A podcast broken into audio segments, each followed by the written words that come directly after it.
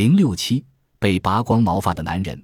一九七五年一月五日凌晨三时，阿根廷拜亚布兰加市，一名男子从餐厅走出来，他名叫卡罗斯·阿尔贝特·迪亚斯，当年二十八岁，在这家深夜营业的餐厅当侍者，从晚上八时工作到一晨三时。今天有个慈善团体举办宴会，刚刚才把工作忙完。他和妻子有一个可爱的儿子，虽然年纪还轻，但收入不错，家庭也很美满。迪亚斯提着装饰着服装的手提包，腋下夹着刚买的报纸，像往常一样搭乘巴士回家。大约凌晨三时三十分，在住家附近的站牌下车。附近漆黑，他快步走回家。当他走到距家大约五十公尺处，突然有一道闪光照亮周围。迪亚斯最先以为是闪电，但光线却一直没有消失，而且久久没有雷声响起。迪亚斯心觉诧异，便停下来环顾一下周围。这一看不得了，迪亚斯发现有一道圆筒状的光束，宛如笼罩他一般，由上方垂直照射下来。迪亚斯惊慌不已，想把腿逃回家，但全身宛如中了定身符一般，僵硬无法动弹。这时，他听见一阵蜜蜂般的嗡嗡声，而他的身体便开始向上浮起来。迪亚斯吓得想尖叫。但不知为什么却叫不出声音，他只记得被吸离地面五十公分，以后他便不省人事了。迪亚斯醒过来时，一丝不挂的仰面躺在床上，那种床有点像医院的手术台。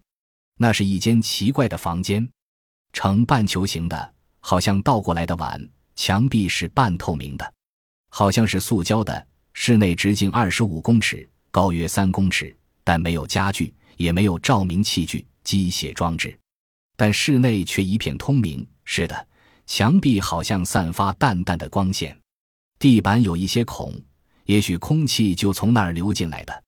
这是什么地方？迪亚斯整理朦胧的记忆，追忆了好一会，才想起他刚才快到家时所发生的可怕遭遇。是的，我被那个光头掳来这儿，他产生了强烈的恐惧与不安，吓得全身直发抖。然而，更可怕的是还在后头。三头有点像人的奇怪生物不声不响地侵入室内。迪亚斯第一眼看见他们时，差点昏过去。那种生物虽然形状像人，但不仅没有头发，而且是连眼睛、鼻子、嘴巴都没有的蛋脸。头与脸是绿色的，身高大约一百八十公分，但脸孔只有人类的一半。身穿乳白色，像是橡胶制的罩衫，身材高瘦，手臂有两条。但没有手指，前端圆圆的，像木棒一样，看来令人作呕。皮肤似乎是光滑的，连一根毛也没有。迪亚斯以为是幻觉或者做噩梦，便睁大眼睛凝视。但三头怪生物的确就在那儿。不仅如此，其中一头还走近他身边，伸出他那野兽般的手臂。迪亚斯以为对方要杀他，便哇哇大叫。但怪生物只是拔下他一根头发。迪亚斯比较放心了。但怪生物又伸出魔手，拔下他一根头发。怪生物一再的重复这个动作。迪亚斯想反抗，但不知为何却全身僵硬，手脚完全不听使唤。怪生物那木棒般的手臂前端似乎长有吸盘之类的东西，只要按在迪亚斯头上，就可轻易的拔下他的头发。而且不可思议的是，迪亚斯一点也不感觉疼痛。一会儿之后，轮到拔他的胸毛。并且像在观察迪亚斯一般，缓缓绕着床边走。我也许会被杀掉。迪亚斯正心中忐忑时，他再度感觉意识朦胧，最后完全昏迷了。迪亚斯再度恢复意识时，人躺在草地上。夜晚已经过去，阳光灿烂耀眼。不远处传来汽车来来往往的声音。迪亚斯转头一看，原来是高速公路，但周围的景色他却很陌生。好像逃过一劫了。迪亚斯先是一阵安心，然后看看自己的周围。他离开餐厅时携带的手提包，在餐厅入口处购买的报纸就摆在他身边的草地上。我在做噩梦吗？我从来不曾喝酒喝到醉倒野外的。况且我还清楚的记得走下巴士，快到家。我又是如何躺在这处高速公路旁的呢？那个时候才不过凌晨三点半。迪亚斯连忙看一看手表，指针停在凌晨三时五十分。他突然感到身体不舒服，想作呕，瘫痪在地。数分钟后，一位开车经过高速公路的男子发现倒在地上痛苦挣扎的迪亚斯，便送他到布宜诺斯艾利斯的中央铁路医院。到达医院大约是当天的清晨八时，医生诊查迪亚斯，最先以为他头部受到严重撞击而发生记忆错乱。因为迪亚斯最先昏迷的地点与被人发现的地点相距八百公里之遥，除非乘坐高性能直升机，否则实难在如此之短的时间内移动八百公里。